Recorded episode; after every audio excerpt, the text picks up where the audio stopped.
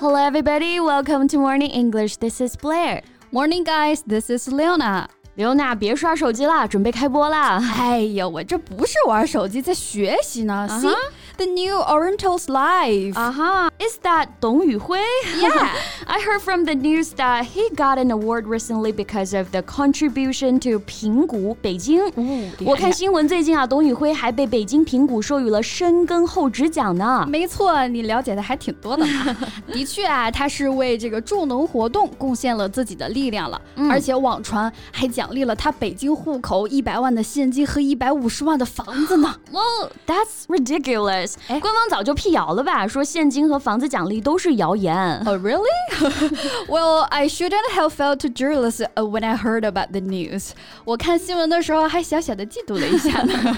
你没看他之前说的啊？He's already satisfied with his current salary, which is already the treatment of group executives. 哦他现在的薪资啊，已经是公司的管理层的级别啊啦。，那是确实挺高 的了。so Yeah. speaking of salary, I think we can talk about it today to help our members to negotiate better when getting an offer. 嗯，虽然我们达不到这个董宇辉的薪资高度，但是呢，也可以来了解一下相关的表达，我们自己谈心的时候也用得上 嘛。Sounds great.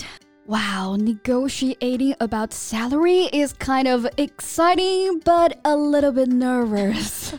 Yeah, but you have to do that, right? Ah, yeah. So salary 就是我们说的薪资、薪水啦。嗯，没错，so a fixed amount of money as pay for an employee。对，打工人每个月的工作动力就是什么？就是每个月银行卡收到的这个薪资了。薪资对呀对 f o r example, she's on quite a good salary in her present job. 哎，刚刚 Blair 你有提到啊，我们基本上都是按月发薪水的嘛，所以我们常说的月薪就是 monthly salary。嗯嗯，like his monthly salary is five thousand yuan 啊，看一看自己的月薪有没有拖城市平均薪资水平的后腿啊。哎，是不是有些人默不作声了 啊？现在，但是呢，也有一些是以年薪的标准去计算的嘛。嗯，大家要注意啊，年薪呢叫做 annual salary。For example, he has got an annual salary of forty thousand dollars. Wow, I'd like to apply for that company. 我要去应聘 了。Just kidding, I love morning English. Well, I do too. 那其实有些工作的薪资啊，并不单单是由一部分构成的，嗯没错它也可能会包括像基本工资啊，或者比如说像是一些销售性质的工作啊，还会根据绩效考核，哎，有相应的一些提成。对，That's right. So besides of the number of base salary, you have to make certain the salary structure. Exactly，那 base salary 就是我们说的基本薪资了，因为 base 就表示基础、基数这个意思嘛。So for example, for appliance with no work experience, the base salary for a sales job is two thousand yuan。那意思就是没有销售经验的这种销售啊，他的薪资就是两千块钱一个月。哎，就是底薪嘛，吧对？And then we need to make sure whether the company has a sound salary structure. 那对于这些没有经验的职场新人来说，底薪比较低啊，就得要注意了。公司是不是有一个完善的薪资结构呢？这样才能保证自己有能力去提高自己的薪资水平。 Agree。而且对自己的能力足够有自信的话呢，我们也可以要求去涨薪，对吧？没错，没错。 嗯像我一个朋友啊，最近心情呢就特别好，为什么呢？Because he got a raise in salary when he changed jobs. Oh, so he got a generous offer. Yes. 哎，OK, so rise 这个本意呢，就表示的是提高、上升，所以薪资上的提升当然就是涨薪啦。当然还有 increase 也表示增加的意思哈、所以这里的 rise 如果替换成 increase 也是没有问题的，嗯同样表示涨薪。对，涨薪就真的是一件让人心情非常愉悦的听起来事就情，开心 但过去的几年呢，因为各种原因啊，哎其实很多的行业的薪资水平都不是很理想了，嗯甚至是降降薪薪了对，对那我们把上升的 rise 和 increase 换成有降落、有缩减意思的这个 drop 或者是 cut，哎，就可以表示降薪这个意思了。 Yes, so actually, I took a drop in salary when I changed the jobs last time. But life still goes on. Oh. on. Right, that's the spirit. Yeah.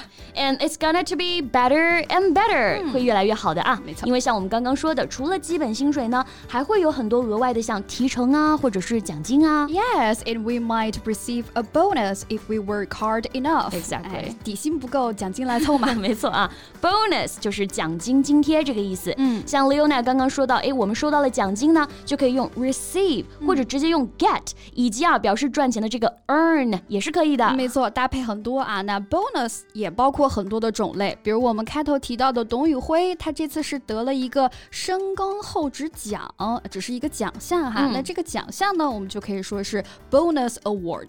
当然，也不能只看重物质的奖 励嘛。对 Well, I think by now he has earned like fame and fortune. Yeah. 其实人家现在已经可以说是名利双收了。 ，exactly quite successful. Yeah. so it's a good expression, fame and fortune. So fame refers to the state of being known by many people, and fortune means a large amount of money or property. Right, fortune 也跟我们今天聊的薪资收入有关系啊。它表示的就是财富，一般呢都是有一大笔钱才能称得上是财富了嘛。